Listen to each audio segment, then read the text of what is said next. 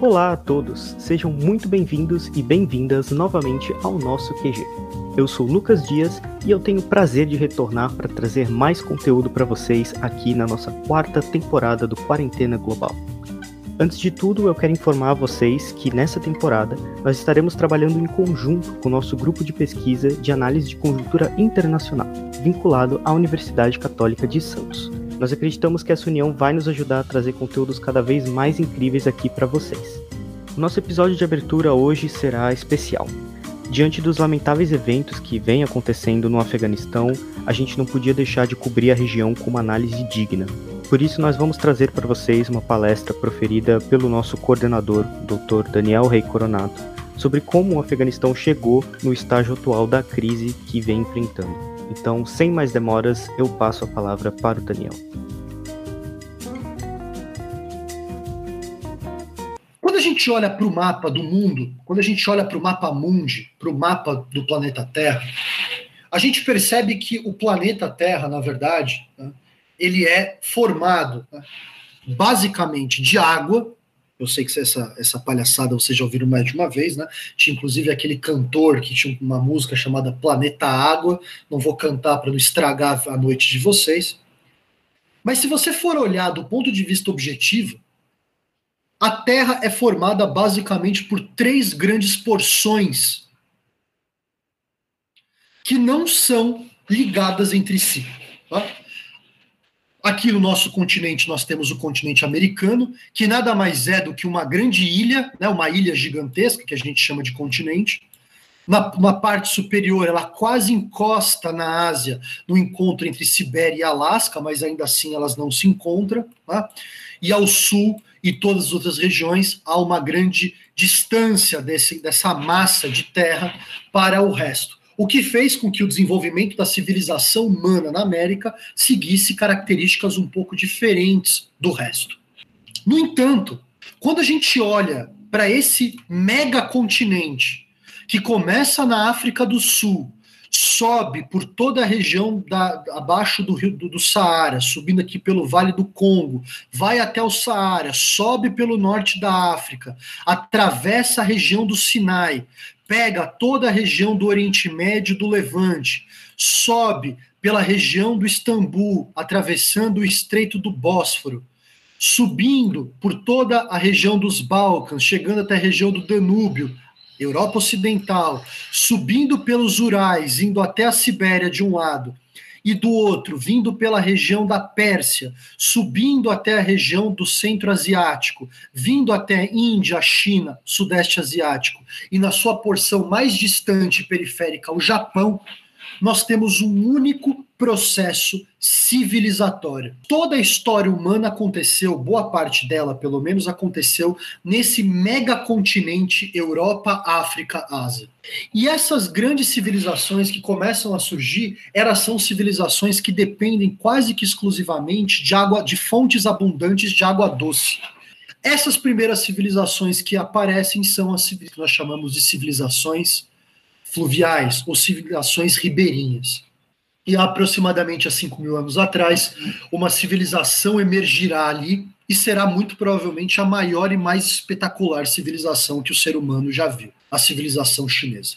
Próximo dali, na região do rio Ganges, conhecem bem o rio Ganges, nós temos ali outras civilizações que nascem no Vale do Indo, civilizações daquela região, muitas delas de matriz ariana, que vão desenvolver uma pluralidade religiosa, política, civilizatória fantástica. De lá sairá coisas incríveis, como o hinduísmo, como o budismo e todas as nossas os nossos gostos e costumes para o luxo.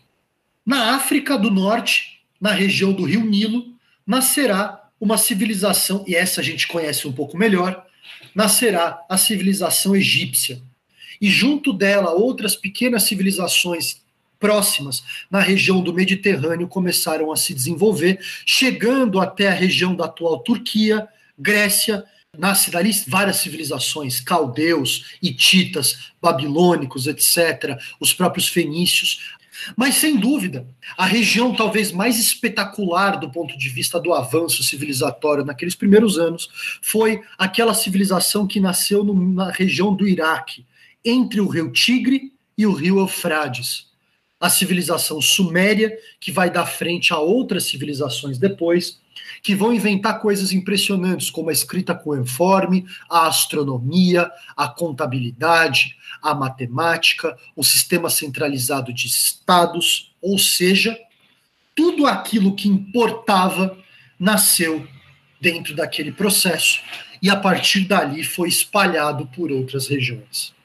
Olhando para o mapa do mundo, o que a gente percebe então é que esses grandes complexos civilizatórios, eles de alguma forma aconteceram na, em regiões que eram distantes uns dos outros. Ou seja, você tem um grande complexo civilizatório mediterrâneo, que tem como centro o Egito, outro na região do Oriente Médio, e nós temos Índia e China como duas outras pontas, talvez as pontas mais ricas e mais impressionantes desse processo. A minha pergunta para vocês é: o que é que tem no meio disso? E o que é que tem no meio é o que importa. Toda a relação entre Índia, China, Europa e África do Norte vai se dar por meio de rotas comerciais que vão cruzar todos os pontos dessas civilizações. Rotas comerciais e rotas de trânsito de pessoas saíam dos confins da China e chegavam em regiões longínquas da Gália da França durante o Império Romano, ou chegavam no Mali atual da África, saindo da Índia, saindo de regiões da Mongólia e muitas vezes saindo inclusive da Coreia do Sul atuais. Um grande comércio vindo na região do Índico saía da região do Mar Arábico e vinha de regiões como Goa e Bombay, usando do movimento de monções, iam para regiões do Golfo Pérsico ou entravam pelo Golfo de Adem, adentravam o Mar Vermelho, entravam pelo Egito entravam para toda a Europa Ocidental. Essas rotas comerciais, essas rotas que circundavam o mundo inteiro, foram denominadas de Rota da Seda. Muita gente acha que a Rota da Seda era uma estrada única que saía da China e chegava na Europa passando pela Ásia. A Rota da Seda não é uma única estrada, é o, todos os caminhos que esses complexos civilizatórios produziram entre si e as conexões entre eles. E aí vem a minha pergunta para vocês: o que é mais importante? O ponto de chegada e o ponto de partida de uma estrada ou a sua trajetória? Sem dúvidas, a gente deve levar em consideração que no meio desses dois pontos existe o contato. E esse contato era feito exatamente numa região do mundo que a gente praticamente não conhece. E essa região é a região que nós chamamos de Ásia Central. Eu estou falando de países atuais como Uzbequistão, Turcomenistão, Tajiquistão, Kirguistão e Afeganistão países que durante muito tempo foram o centro do comércio mundial e por onde as principais rotas de comércio do mundo passavam. Passava pessoas, passava ideias, passavam religiões, budismo, hinduísmo, zoroastrismo, confucionismo, cristianismo ortodoxo, cristianismo católico, judaísmo, religiões de cunho xamânico. A seda chinesa vestia os imperadores romanos. Daí veio o nome de Rota da Seda. A porcelana chinesa enfeitava as casas dos ricos e dos abastados europeus e do norte da África. O ouro da África ia em fontes abundantes para a Índia, que devolvia para esses povos tecidos, especiarias dos mais diferentes tipos era a região mais espetacular do mundo, ou uma das regiões mais espetaculares do mundo. Porque era uma rota de encontro de todas as civilizações que existiam no mundo, produzindo cidades fantásticas, principalmente na região do Uzbequistão. Cidades como Bukhara e Samarcanda, que foram durante muito tempo o centro intelectual e financeiro do mundo inteiro. Uma cidade toda feita de prata, de lápis azul nos seus tetos, a união das mais diferentes civilizações, a união dos mais diferentes saberes, civilizações que foram civilizações de encontro, que produziram verdadeiros gênios da literatura, gênios da filosofia, e que civilizações que foram produzidas por comerciantes, que faziam a ponte entre China, Índia, Europa e África. Era nas costas desses beduínos, era nas costas desses grandes retirantes que a história do mundo teve ali como centro, como epicentro, a Ásia Central. O que fica claro então é que o centro de poder do mundo inteiro não estava na Ásia Central. O centro de poder do mundo estava na China, na Índia, um pouco na Europa, um pouco na África Central, né? um pouco na África do Norte. Mas era essa região de encontro entre todos esses impérios que eram fundamentais. E o controle da Rota da Seda significava dominar o comércio mundial e a fonte da globalização no mundo antigo e no mundo medieval. Então, controlar a Rota da Seda era absolutamente fundamental poucas foram as civilizações que conseguiram conquistar todas essas regiões. A primeira delas foi o Império Persa.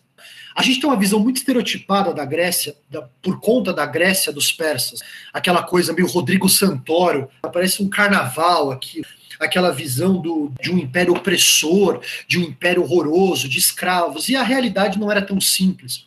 O Império Persa é um império que começava na África do Norte, na região do Egito, chegava até a fronteira com a Grécia, tentou invadir a Grécia várias vezes, conquistou toda a região do Oriente Médio, do Irã, onde era a sede do Persa, e havia dominado a Ásia Central e o norte da Índia, fazendo com que a Pérsia se convertesse num dos maiores impérios de todos os tempos. Durante esse período, a Rota da Seda foi extremamente impulsionada porque algumas civilizações comerciais iam para a fronteira da China e buscavam produtos na fronteira da China e levavam esses produtos para a Europa passando pelo Império Persa, principalmente na fronteira do Kirguistão e do Tajiquistão e do atual Afeganistão.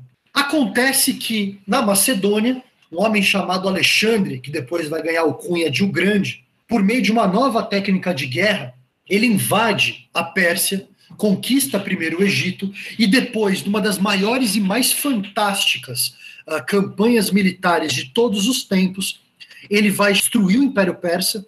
E durante o seu processo de marcha em direção à China, em direção à Índia, o objetivo dele era chegar na Índia, ele vai fundando diversas cidades no meio do caminho, cidades que ele sempre colocava o mesmo nome, as suas Alexandrias. E é importante frisar que a maioria das Alexandrias, a mais famosa aqui no Ocidente é a Alexandria, que virou depois o Cairo no Egito, né? a cidade de Alexandria no Egito. Mas a maioria das Alexandrias fundadas por Alexandre o Grande foram fundadas exatamente na região da Ásia Central. Samarcanda foi uma dessas Alexandrias, por onde ele demarcava a região do comércio entre o Oriente e o Ocidente. Bom, vocês sabem o final da história do Alexandre, né? Ele vai voltar da Índia, ele morre por em razões que nós não conhecemos e o seu império vai se fragmentar em diversos reinos gregos.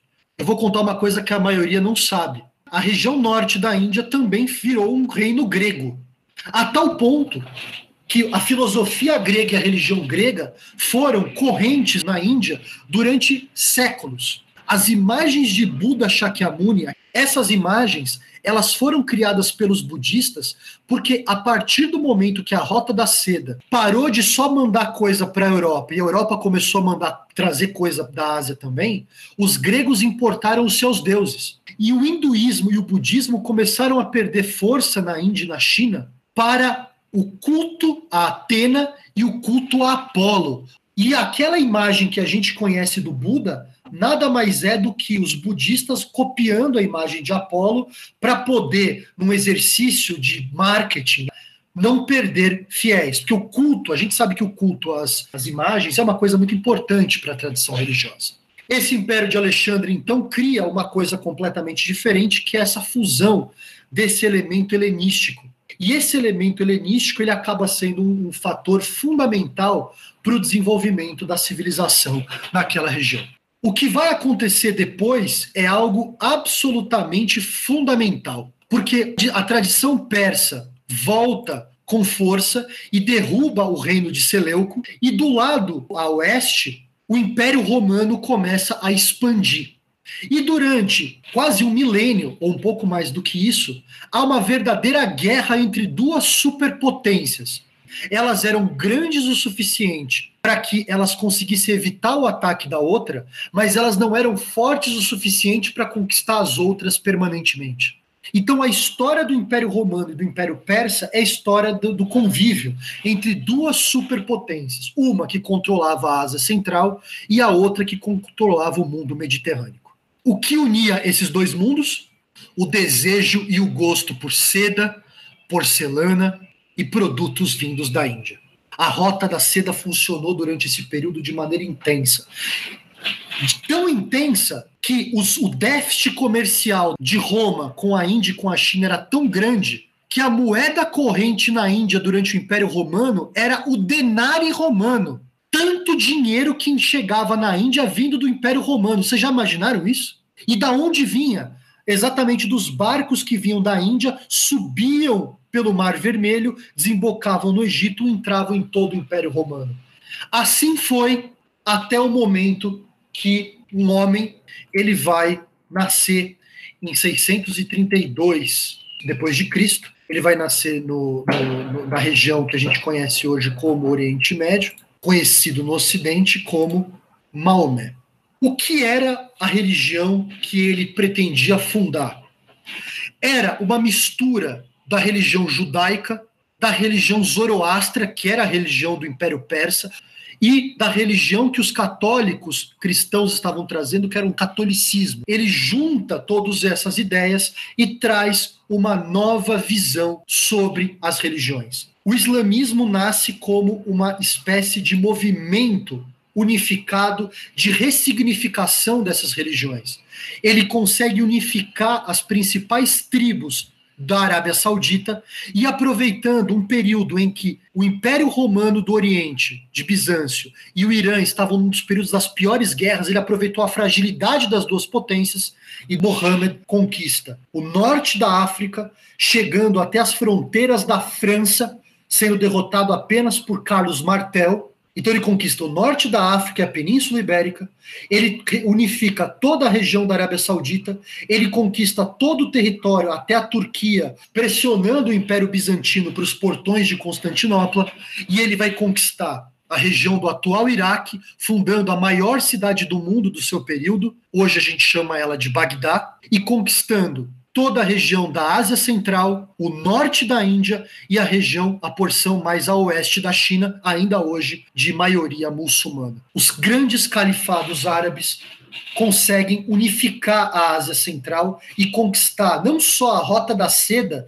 na sua interconexão entre a Europa Ocidental e a China, mas conquistam também as ramificações da Rota da Seda que aconteciam na África do Norte. A Rota da Seda, ela então vai ficar sob o controle dos árabes. Eu preciso falar que o Império Árabe ele prospera. A Rota da Seda vai ser fundamental para importar da Europa os conhecimentos dos gregos, dos romanos, o conhecimento de filosofia que eles, os árabes vão bater aquilo com o conhecimento da Índia e da China e vão ter conhecimentos fantásticos do ponto de vista da astronomia, do ponto de vista da matemática, do processo de produção agrícola, é o um império urbanizado, civilizado, um império feito de universidades. O Império Árabe é esplendoroso, rico, e se valeu muito dessa riqueza também, fazendo meio-campo entre a China, a Índia e a Europa Ocidental.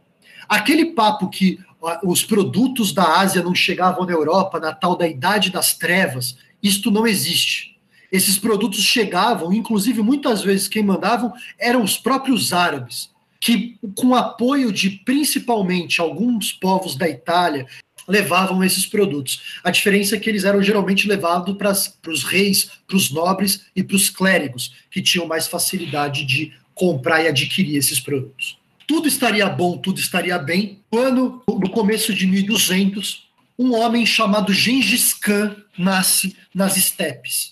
Eles sempre deram problema para os romanos, sempre deram problemas para os persas e sempre deram problemas para os árabes. Mas Gengis Khan consegue uma coisa completamente diferente. Ele unifica os povos nômades e as hordas mongóis invadem o mundo inteiro. Você pega relatos de historiadores árabes daquele período, eles descreviam aquilo como o apocalipse era literalmente o fim do mundo. Eles, os mongóis tinham, tiveram um processo de invasão extremamente agressivo. o Império Mongol vai ser um império impressionante. Talvez o grande império do período medieval. Eles conquistam toda a região da Ásia Central e transformam Samarcanda no centro do Império Mundial Mongol, invadem o Oriente Médio, param, por sorte, no Egito, quando alguns árabes mamelucos não deixam eles passarem, invadem a Índia e transformam a Índia numa parte do reino mongol, e aqui vem a coisa mais impressionante de todas. E foi a única civilização que conseguiu fazer isso. Os mongóis invadiram a China. Os mongóis então conquistaram a Rota da Seda e conquistaram as duas pontas mais ricas da Rota da Seda. Conquistaram a Índia e a China, monopolizando todo o mercado mundial. Para que vocês saibam também, os mongóis invadem a Europa com a famosa Horda Dourada. E quem para a Horda Dourada é uma união de russos, búlgaros, húngaros e poloneses e cavaleiros teutônicos cristãos se juntam. E eles conseguem parar o avanço mongol, que depois vai acabar entrando numa grande guerra civil e vai implodir de dentro para fora. O centro do mundo, desde 10 mil antes de Cristo até o Império Mongol, foi exatamente a Ásia Central. A Europa, com exceção daquele período do Império Romano do Ocidente, volta a ter alguma importância a partir desse momento. Porque o que acontece? Os árabes, os otomanos, que haviam lutado contra os, os mongóis invadem a região da Turquia, fundam o Império Otomano e levam para a Europa, principalmente para a Grécia, uma parte do conhecimento que os árabes haviam permitido. Essa tecnologia, esse conhecimento chega na Europa Ocidental muito tempo depois.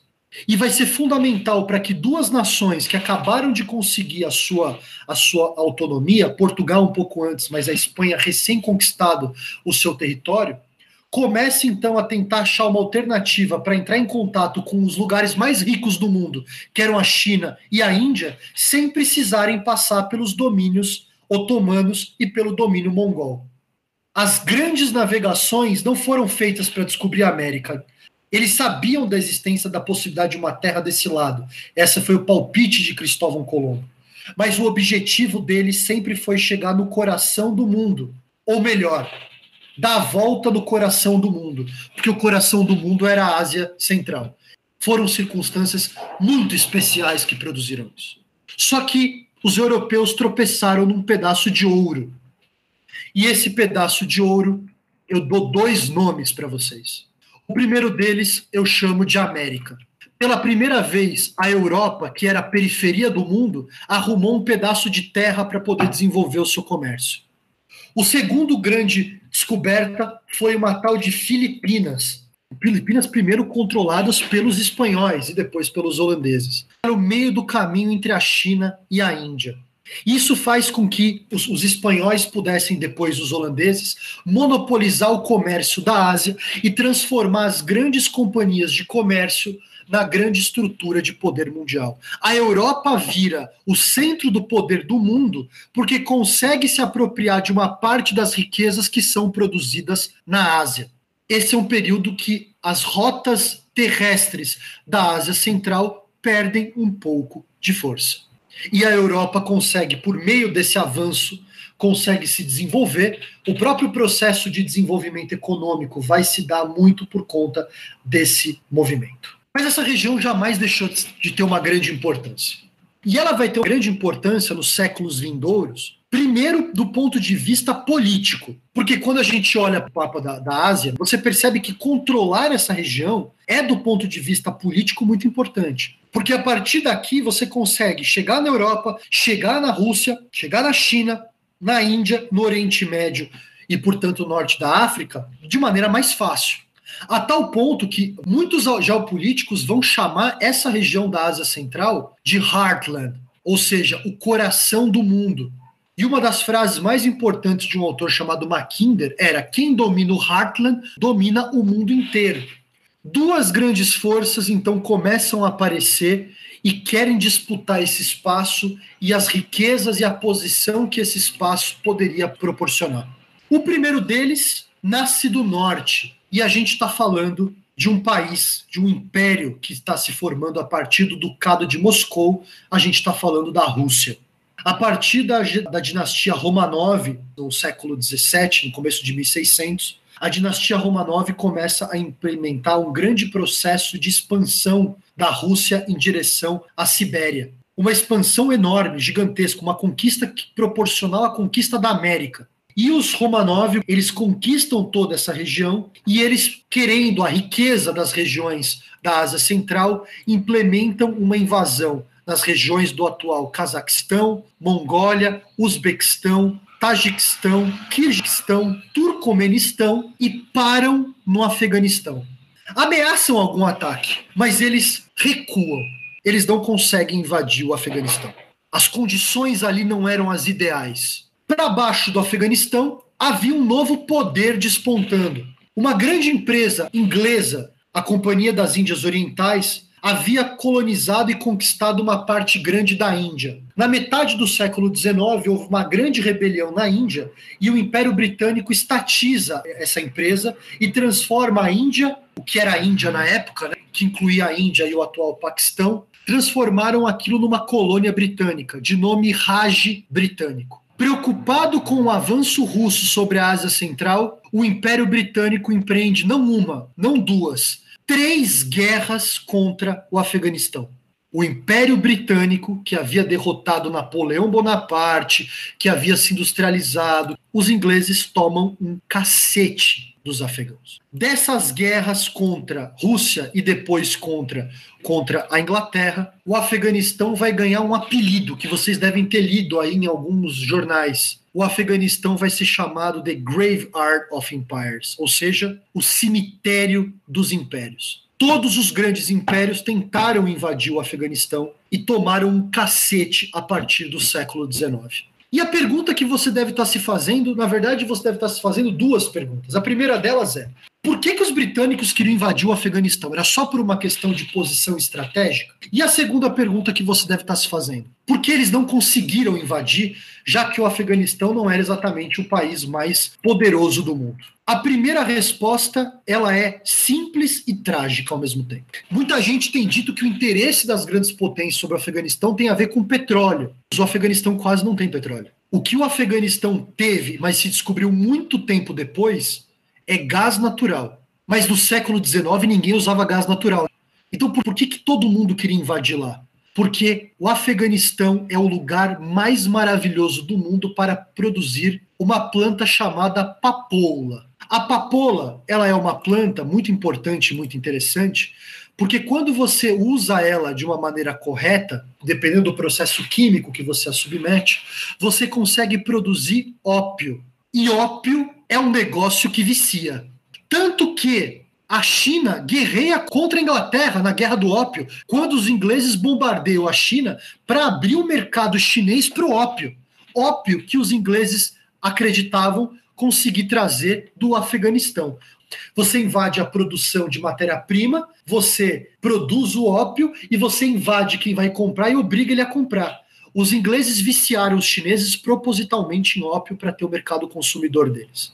Esse mercado de ópio, ele existe até hoje. A diferença é que hoje o ópio, quando ele é organizado de uma maneira correta, ele vira drogas mais poderosas. Vira drogas lícitas, alguns antidepressivos são baseados em ópio, e vira outras coisas que são um pouco mais perigosas, entre elas a heroína sendo uma das drogas mais mortais e uma das drogas mais destrutivas que existe no mundo. A segunda pergunta que eu, que eu fiz foi a seguinte: e por que, afinal de contas, ninguém consegue invadir o Afeganistão? Porque o Afeganistão ele é uma espécie de Vietnã da Ásia Central. Tal qual o Vietnã, que tinha uma geografia que não ajudava o exército uh, invasor, o Afeganistão é um inferno do ponto de vista da guerra. Na região nordeste do Afeganistão, norte-nordeste, nós temos a mesma cadeia de montanhas que começa no Nepal e sobe por toda a Ásia. Um dos maiores complexos de montanhas e cavernas do mundo.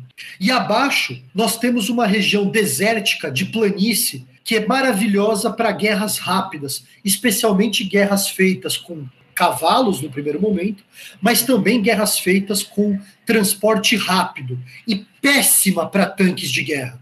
Ou seja, o armamento pesado funciona mal, o armamento leve funciona bem e tem boas zonas de defesa. E aqui vem um ponto absolutamente fantástico. Porque o que acontecia no norte do Afeganistão?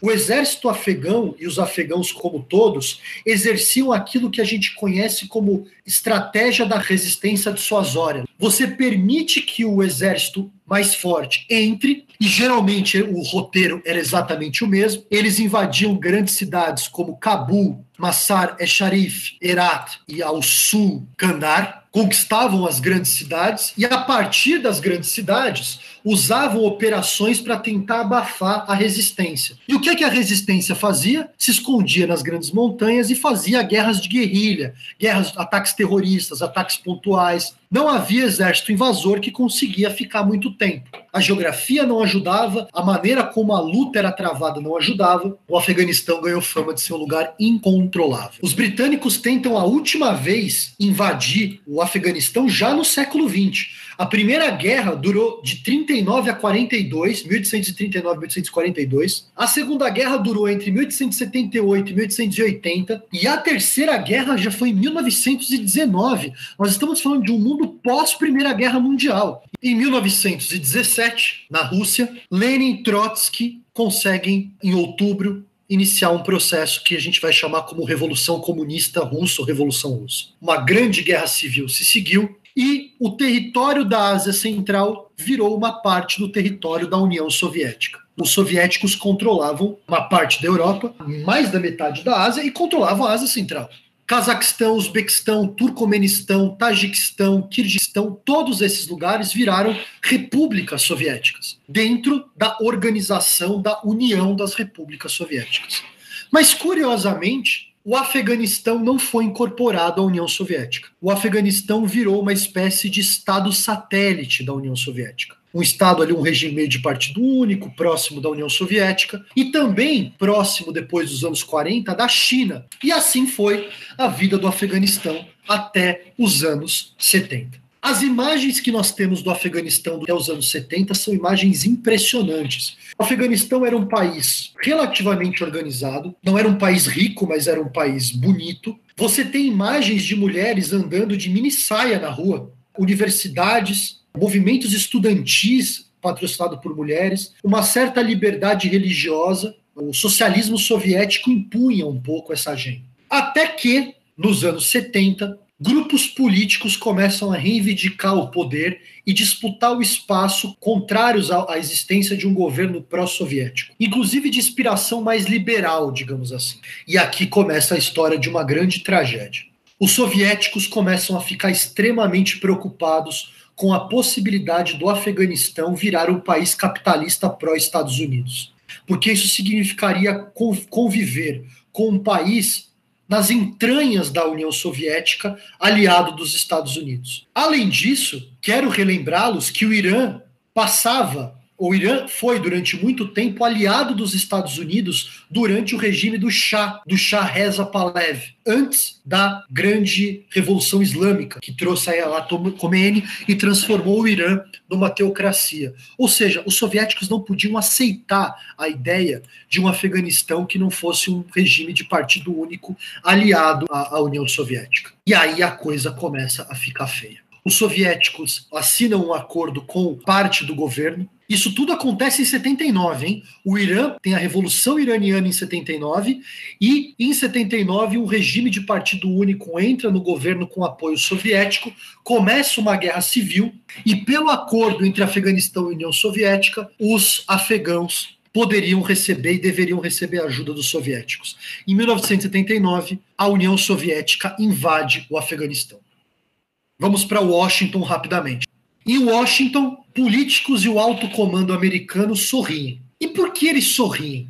20 anos antes, mais ou menos, os Estados Unidos haviam entrado numa guerra no Sudeste Asiático, na Guerra do Vietnã, que foi uma das guerras mais destrutivas da história dos Estados Unidos. Um gasto militar fantástico, um morticídio gigantesco, um desprestígio internacional enorme, o fim da hegemonia econômica americana com o fim do acordo de Bretton Woods. O Vietnã foi a síntese de tudo que tem de ruim. Dentro dos Estados Unidos, o país viveu praticamente uma guerra civil Panteras Negras, movimento negro, movimento gay, movimento hippie, movimento pacifista, a Marcha dos 100 mil, Woodstock, o movimento Yuppie. Os Estados Unidos estavam de ponta cabeça naquele período. Se você quer entender um pouco como era nessa época, eu sugiro um filme que acabou de sair, chama Judas e o Messias Negro, um filme que tem na HBO Max, um filme maravilhoso que conta a história do Partido dos Pantera Negra. Os Estados Unidos estavam de ponta cabeça. Em 79, os americanos assistem a invasão com o Afeganistão e um sorriso esboça, porque eles vão dizer o seguinte: vamos proporcionar para os soviéticos o Afeganistão vai ser o Vietnã deles.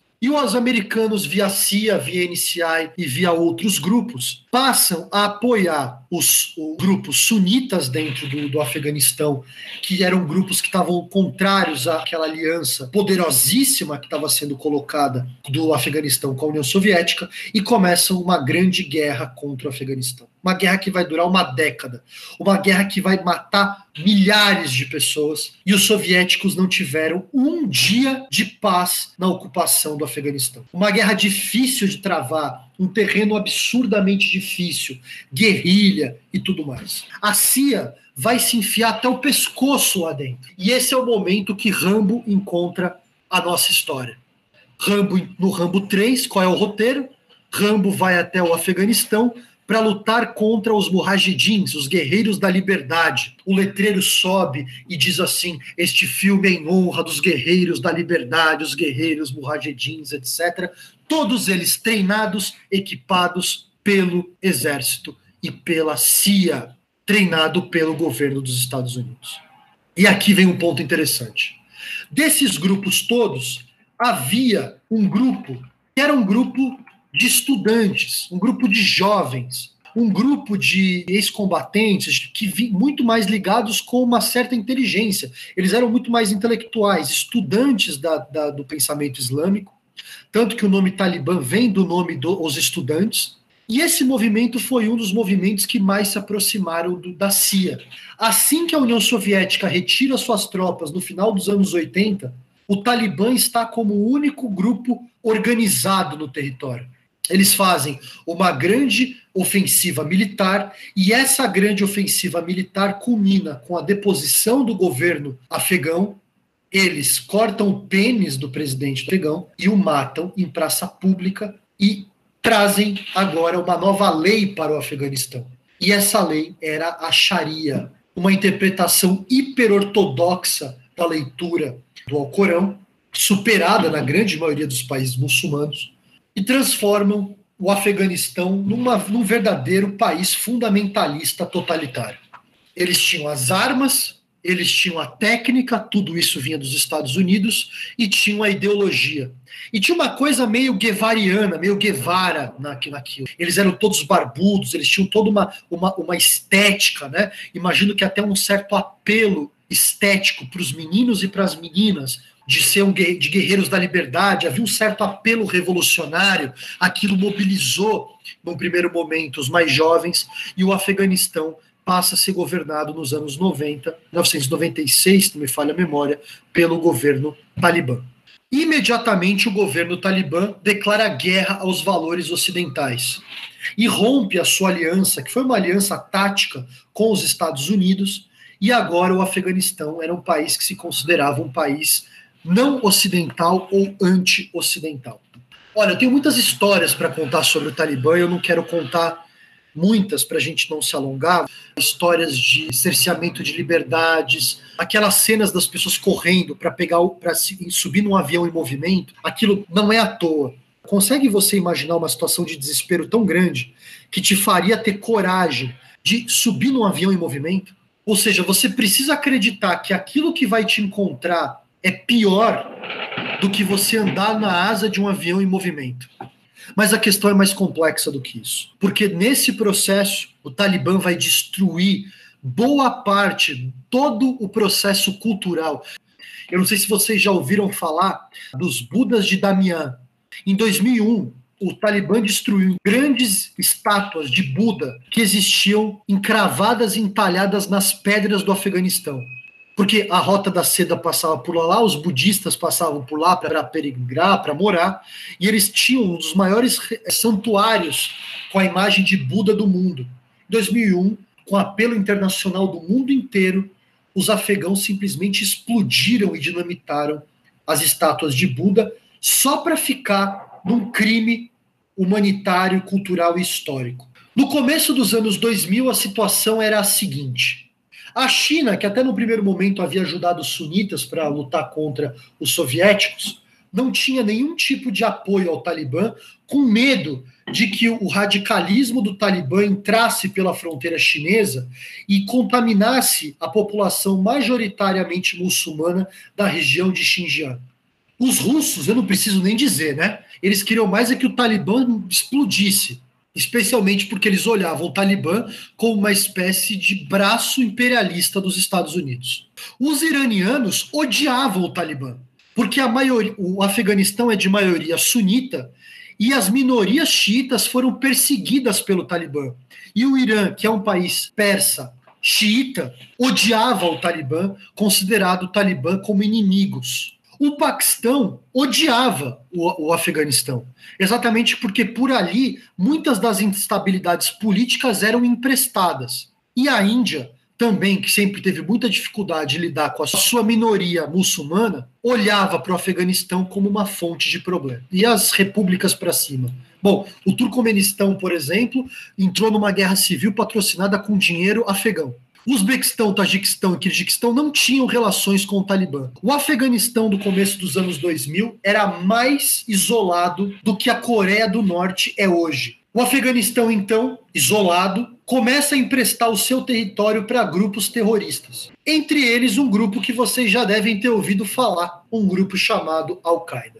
A Al-Qaeda é um grupo internacional, transnacional, melhor dizendo, né, uma conceituação um pouco melhor, e aproveitou da base de operações do Afeganistão, principalmente pela questão do território afegão, pelo espaço territorial afegão e pelo apoio do Talibã e dos senhores da guerra do interior do território, para poder expandir as suas operações, treinar os seus soldados, os seus combatentes, para uma jihad, uma luta contra o Ocidente. Essa história vai se materializar em vários ataques ao longo dos anos 90, começo dos anos 2000, mas o maior deles e o mais importante deles é aquele que acontece no dia 11 de setembro. Dois aviões se chocam com o World Trade Center em Nova York, um deles se choca com o Pentágono, e é provável que nós tivéssemos ataques programados para a Casa Branca e para o Capitólio. Um avião é abatido pela Força Aérea Americana e o outro avião ele cai depois do conflito entre passageiros e terroristas, e esses passageiros salvem, sabe-se lá a vida de quantas pessoas com o avião que havia sido sequestrado. Esse ataque deixa os americanos completamente perdidos.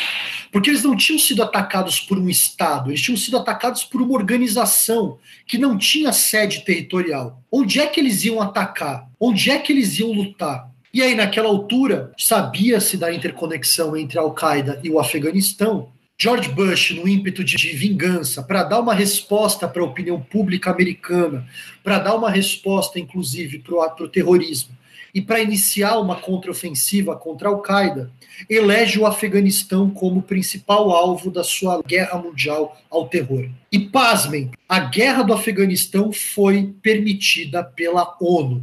Os russos e os chineses não participaram, ela foi feita pela OTAN, mas ela foi uma guerra que teve apoio de praticamente todos os países do mundo. E os Estados Unidos invadem o Afeganistão e o roteiro é o roteiro de sempre. Os americanos bombardeiam os principais alvos, conquistam as grandes cidades e o Talibã vai se refugiar nas regiões montanhosas e nas cavernas que são praticamente inexpugnáveis. Os americanos alegam que vencem a guerra, criam um governo no Afeganistão, chamam para eleições que, do ponto de vista prático, só acontecem nas grandes cidades, mais propriamente na cidade de Cabul, e forma-se ali um governo marionete sobre o controle dos Estados Unidos. Essa guerra vai durar até 2021. A guerra do Afeganistão parecia ter sido um baita sucesso. E o George Bush meio que se gostou da ideia de invadir países do Oriente Médio e se o interesse no Afeganistão não era o petróleo, no Iraque a coisa parece que teve mais a ver com isso. Mentindo para a comunidade internacional, dizendo que o Saddam Hussein tinha armas de destruição em massa, os Estados Unidos invadem o Iraque. numa guerra que vai ter um roteiro muito parecido com a guerra do Afeganistão. O governo de Saddam Hussein cai muito rápido, as grandes cidades são controladas, uma eleição é chamada que basicamente cobre as grandes cidades, a maioria xiita sobe ao poder, deixando a minoria sunita de lado, a minoria sunita de lado se radicaliza. Um dos braços que radicaliza na minoria sunita é um braço chamado Daesh, que no Ocidente vai ter o nome de Estado Islâmico, que vai ser fundamental para a eclosão da guerra civil na Síria, a morte de 600 mil pessoas e o maior eixo de trânsito internacional de refugiados em tempos de paz. A paz no Iraque jamais vai ser alcançada. Pelo contrário, guerras, ataques terroristas, motins, levantamentos. Talvez o momento mais terrível tenha sido a morte do Sérgio Vieira de Mello, na sede da ONU. Mas outros episódios extremamente terríveis foram acontecendo, mesmo que o Bush tenha anunciado anos depois que as duas guerras haviam sido vencidas. As duas guerras não foram vencidas. No Iraque, a retirada das tropas foi um pouco mais rápida, os americanos saíram um pouco mais rápido. Mas no Afeganistão a coisa era mais complicada. A geografia era mais difícil, o controle do território nunca foi feito. E acima de tudo, os Estados Unidos ficaram 20 anos lá e, apesar de terem gastado somas gigantescas de dinheiro para poder manter a guerra em curso, gastaram pouquíssimo dinheiro fazendo estradas, aeroportos, hospitais, sistemas de saúde para as populações mais carentes, melhorando a situação econômica, fortalecendo uma sociedade civil, tentando cooptar setores do Talibã para participar do governo. Os americanos fizeram uma ocupação por meio de um governo que não tinha representatividade, enquanto o interior do país continuava controlado pelos senhores da guerra, pelos produtores de papoula, produtores de ópio e pelo Talibã todos os presidentes, desde George Bush, prometeram em algum momento a retirada das tropas. Talvez o que tenha prometido de maneira mais enfática tenha sido aquele sujeito chamado Barack Hussein Obama, um sujeito fantástico, né? ganhador do Prêmio Nobel da Paz, sem nunca ter feito absolutamente nada. Ele promete retirar as tropas e ele não tira as tropas. E por que ele não tira as tropas? Porque a escalada de violência nunca cessa. E havia um medo de que se as tropas americanas saíssem, o Talibã voltaria. Quer dizer, o status quo voltaria a 20 anos antes. E os Estados Unidos, que em 2001 era a maior potência do mundo, estava vendo seu poder sendo drenado em duas frentes de batalha, em duas guerras que os Estados Unidos procuraram, que não podiam ser vencidas. Ou seja, os Estados Unidos já não teriam como vencer a guerra do Afeganistão em nenhum momento. Nunca foi possível vencer a guerra do Afeganistão. A partir do governo Obama, se transformou então em empurrar com a barriga para ver quem vai ter a coragem de tomar o ato mais difícil. O Obama não tira as tropas e o Trump, quando sobe ao governo, faz o que para muitos era absolutamente impensável. E para mim, um sintoma da fraqueza americana. O Trump coloca o Talibã na mesa, inclusive negociando com numa reunião que acontece em Doha, há momentos dessa reunião que o governo oficial do Afeganistão não faz parte da negociação. Tamanho era a incompetência daquele governo e tamanho era o também tamanho era o descrédito que aquele governo tinha. O Trump então exige que o Talibã aceite uma transição pacífica, já aceitando que a guerra estava perdida, e pedindo para que o Talibã entrasse no sistema, ou seja, virasse um partido político, virasse uma corrente política e disputasse o poder e igualdade de condições com os outros. E o que o Talibã faz? O Talibã empurra com a barriga. Enquanto estava na mesa de negociação, o Talibã vai fazer dois movimentos importantes. O primeiro deles, o Talibã vai se armar e vai roubar armamento de várias bases americanas que já estavam sendo evacuadas. Por outro lado, o Talibã começou a mandar representantes para vários países do mundo para se apresentar novamente para esses países. Eles mandaram primeiro para a Rússia. Primeiro, é, a ordem não importa, né? Eles mandaram para a Rússia. E com o Putin fizeram o seguinte acordo: nós vamos combater o Estado Islâmico com vocês, parênteses, para o Talibã, o Estado Islâmico é radical demais, fecha parênteses, e nós vamos dar passagem no Afeganistão para que você possa ter relações mais próximas com a Ásia usando o território do Afeganistão. De quebra, a gente tira os americanos da sua cola, mandando os americanos de volta para os Estados Unidos, tirando as bases americanas do Afeganistão. O Putin brilhou o olho e falou: cara, é isso, é uma cartada geopolítica de mestre. O Afeganistão manda representantes para a China e o Xi Jinping recebe. O acordo foi mais ou menos o seguinte: vocês moderam um pouco o discurso e a prática, e eu quero que essa fronteira com a China ela seja controlada o suficiente para que nenhum jihadista ultrapasse a fronteira e contamine os meus muçulmanos no território chinês. Em troca, o Afeganistão fará parte das iniciativas globais da nova Rota da Seda, e esse nome é importante, agora vocês sabem o porquê, que a China está criando. A China está criando uma nova Rota da Seda exatamente para revitalizar o poder da Ásia sobre o poder do Ocidente. Mas o que para mim foi o mais impressionante vem agora. Eles mandam um representante para o Irã, de maioria xiita, e fazem um acordo com o Irã nós protegeremos a minoria xiita e lutaremos com o Irã contra o Estado Islâmico.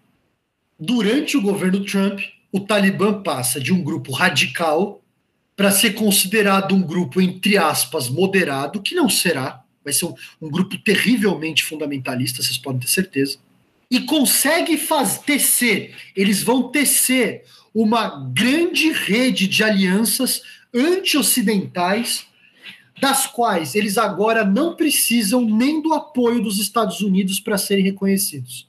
Tanto que a China, como vocês já sabem, já reconheceu o governo do Talibã. Trump perde a eleição e nenhum acordo foi firmado. Joe Biden assume e ele estava determinado a não aceitar que o Afeganistão chegasse ao vigésimo ano de guerra como um Estado de, como, como na guerra. O 11 de setembro de 2021 era para ele uma data importante. Né? Não poderia chegar no 11 de setembro de maneira nenhuma. E isso significou dizer o quê? Do ponto de vista da lógica, nós tínhamos aqui um país que precisava tirar suas tropas para ver o que acontecesse. Então, o que, que o Biden fez? Ele fez um grande jogo. Ele equipou o exército afegão, pagou os salários do exército afegão e dizia para os quatro cantos do mundo que não haveria de maneira nenhuma possibilidade de haver a recuperada do território pelo Talibã. Segundo ele, o exército afegão era forte o suficiente para lutar contra o Talibã. E ele antecipou essa data do 11 de setembro, porque o Biden gosta de antecipar coisas, né? Ele tira a máscara antes de precisar tirar, ele abre para evento esportivo antes de precisar, ele resolveu antecipar a retirada das tropas antes. E o que se seguiu pode ser categorizado em duas coisas, e aí vocês escolhem. Ou o Biden foi incompetente, ou ele foi corresponsável pela carnificina que a gente viu. Irresponsável, caso ele soubesse que isso poderia acontecer e permitiu que isso acontecesse, ou incompetente, porque o serviço secreto americano não seria capaz de perceber que o Talibã ia ocupar o país tão rápido. O Talibã passeou, não teve um conflito. O Talibã, em pouquíssimos dias, ocupou o país inteiro, ou as regiões mais importantes do país inteiro, fez um acordo com os senhores da guerra e os produtores de papoula e de gás da região e conseguiu, numa das conquistas mais rápidas que eu já vi na minha vida de um território desse tamanho, recuperar 20 anos depois o país que tinha sido perdido em 2001. Com uma diferença. Se em 2001 o Talibã era a persona não grata no mundo inteiro, em 2021 o Talibã virou uma peça geopolítica de um dos maiores arranjos da Ásia Central para revitalizar exatamente a rota da seda e voltarmos a ter, a partir da Ásia e principalmente a partir da China, da Índia e da Rússia, uma mega operação logística que vai passar exatamente pela Ásia e que tinha que dar a volta no Afeganistão exatamente por conta da guerra e por conta da aliança com os Estados Unidos. A rota da seda que, dava uma, que daria uma volta em volta do Afeganistão e dessa região, a partir de agora poderia passar por dentro do território, unificando a Ásia Central ao grande sistema de poder que está sendo criado pela China, pela Índia e pela Rússia. Essa aliança que, como nós sabemos, está de alguma forma mudando o eixo gravitacional do mundo. A retirada das tropas do Afeganistão é uma das maiores derrotas políticas da história dos Estados Unidos. Alguns estão dizendo que ela é pior do que o Vietnã, pelo tamanho da derrota, pelo tempo que a guerra durou, pelo gasto militar que a guerra proporcionou, mas acima de tudo, a guerra foi fundamental para que nós tivéssemos uma diminuição do poder norte-americano. Se em 2001 os Estados Unidos era o maior país do mundo, não tinha China, não tinha Índia, não tinha ninguém, 20 anos depois, o Afeganistão pode sobreviver muito bem, obrigado, sem a Europa Ocidental e sem os Estados Unidos, sem que isso cause grandes perturbações na sua ordem política e econômica. E uma parte importante do, do fim desse processo se deu exatamente porque os americanos se atolaram no Afeganistão e no Iraque. E nesse meio tempo, já diria John Mersheimer, política é uma guerra de espaço. Eles abriram espaço para que essas outras potências pudessem aparecer e assumir um papel gigantesco na nova estrutura de poder mundial, que hoje caminha e transita para a Ásia, fazendo com que a América e a Europa Ocidental não deixem de serem importantes, mas ao invés de serem o centro, passem a ser pontas importantes de um centro que vai voltar a ser na região da Índia e da Ásia Central. Os Estados Unidos vão deixar de ser uma grande nação nesse século? Se tudo continuar como hoje, não. Os Estados Unidos continuam sendo uma das grandes potências do mundo, da mesma maneira como o Império Britânico não deixou de ser uma grande potência quando o Império Britânico acabou. Mas talvez a gente tenha assistido essa semana o fim do Império Americano como nós conhecemos. Esse foi o nosso episódio de hoje. Eu espero que tenham gostado e novamente agradeço a vocês a audiência ao nosso conteúdo. Quero lembrá-los que o QG Podcast é produzido pelo Grupo de Pesquisa de Análise de Conjuntura Internacional vinculado à Universidade Católica de Santos. Também convido vocês a seguirem o nosso perfil no Instagram, arroba Quarentena Global, e a acompanharem os novos episódios todas as quintas nas principais plataformas. Por favor, fiquem saudáveis, fiquem seguros e até mais.